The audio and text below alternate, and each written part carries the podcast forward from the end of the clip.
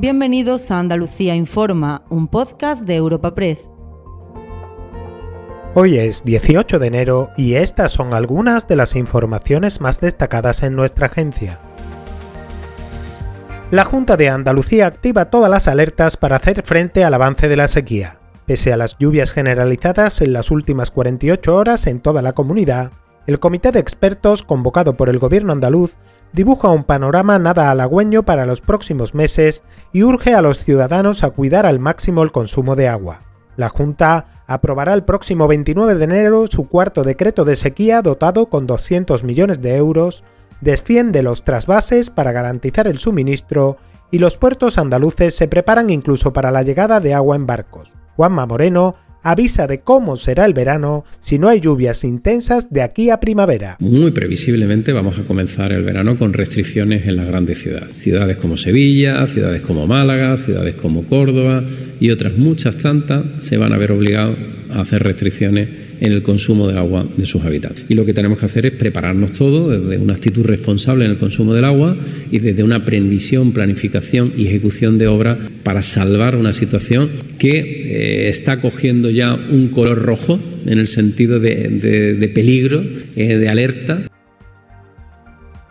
Reacción contundente de la oposición de izquierdas a la séptima bajada de impuestos prometida por el gobierno andaluz para este mismo año 2024. El anuncio de la consejera de Economía y Hacienda, Carolina España, en los desayunos informativos de Europa Press, ha contado con el rechazo del socialista Juan Espadas, que critica que el PP insista en recetas de derecha rancia de rebajas fiscales a grandes fortunas que se traducen en peores servicios públicos. Desde por Andalucía se contrapone este nuevo regalo de la Junta a los más privilegiados frente al gobierno de España que opta por rebajar la tributación a quienes cobran el salario mínimo interprofesional. Tony Valero es diputado de Sumar en el Congreso y líder andaluz de Izquierda Unida. Mientras desde la izquierda vamos a bajar los impuestos a las rentas de los trabajadores de 18.000 euros que se van a ahorrar entre 50 y 168 euros por la adecuación del IRPF a la subida del salario mínimo interprofesional, en Andalucía la derecha de Moreno Bonilla va a hacer una séptima exoneración de impuestos a las grandes fortunas. Las consecuencias son claras. Las políticas de la derecha en materia fiscal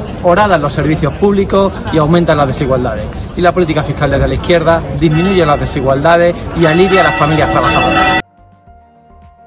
Y al cierre, los trasplantes muestran la mejor cara de la sanidad pública andaluza. Frente al colapso en atención primaria y los retrasos en citas con especialistas e intervenciones quirúrgicas ordinarias, los hospitales andaluces han cerrado 2023 superando por primera vez en su historia el millar de trasplantes en un año. Esta actividad se ha incrementado en un 14%, con cifras récords en trasplantes de pulmón, hígado y riñón, liderados por el Hospital Regional de Málaga. La tasa de donantes también alcanza la mayor cifra de su historia, con 51,5 por cada millón de habitantes. Así lo valora Valle García, directora gerente del Servicio Andaluz de Salud. Queremos agradecer, lo primero, la solidaridad de la familia andaluza que en los momentos más duros han mostrado su gran generosidad. Y por supuesto también agradecer el excelente trabajo de los equipos de donación y trasplantes de nuestros hospitales. Eh, contamos con profesionales altamente capacitados que se esfuerzan continuamente por dar la mejor respuesta en una actividad tan compleja como es la donación de órganos y trasplantes. Puedes suscribirte a este programa y al resto de podcasts de Europa Press a través de iBox, Apple Podcasts, Spotify o Google Podcasts.